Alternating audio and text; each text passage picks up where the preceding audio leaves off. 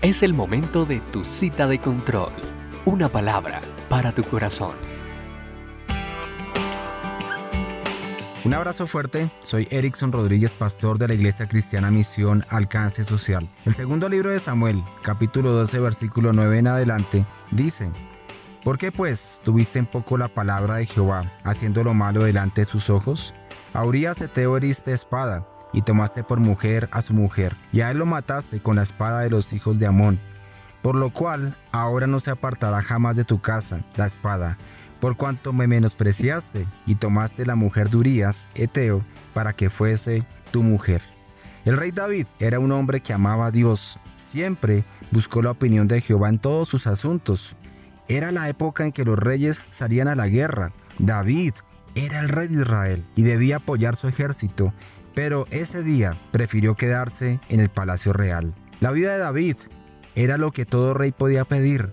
Con 50 años de edad y reinando en Jerusalén por más de 12 años, Dios le había guiado y guardado en cada batalla, dándole siempre la victoria. Sin embargo, cuando estamos en la cima, cuando decimos todo es perfecto, hay triunfos laborales, profesionales, personales, familiares y de toda índole, tengamos cuidado porque es allí donde estamos más propensos a caer.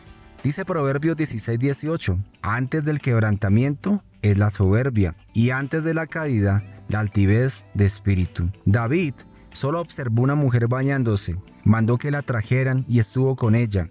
Allí adulteró y esto desencadenó el asesinato del esposo de aquella mujer. Así viene la caída, de manera gradual y cuando menos lo pensamos. Se arrepintió y su pecado fue perdonado, pero su perdón no borró las consecuencias. Aquella mujer quedó embarazada, pero este bebé murió. La contienda, el engaño y la inmoralidad fueron la constante en su casa. ¿Cuál fue el precio del pecado de David?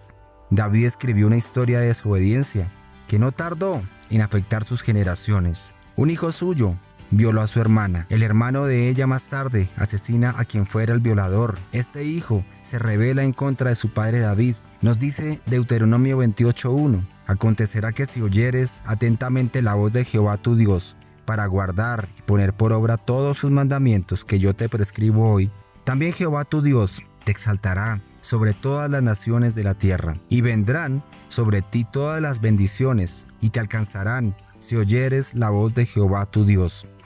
Cada uno de nosotros puede hoy escribir su propia historia. No vivamos la historia de nuestros padres. No vivamos sus pecados. No vivamos sus errores. No vivamos los errores de nuestros familiares o amigos.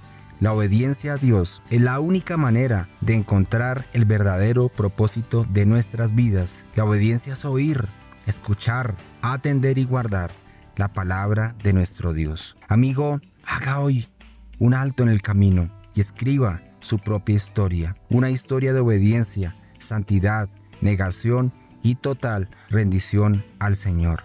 Es lo más valioso y maravilloso que podrá dejar a su generación. Amado Dios, gracias porque eres un Dios de oportunidades. Así como nuevo es el día, así también son tus misericordias. Cada persona hoy tiene una nueva oportunidad de escribir su propia historia, pero esta vez obedeciendo tu palabra y caminando bajo tu propósito. Sea tu guianza y sabiduría en nuestras vidas para nunca apartarnos de tu camino. Y amigos recuerden, haga su parte, Dios hará la suya. Nos encontramos en tu próxima cita de control.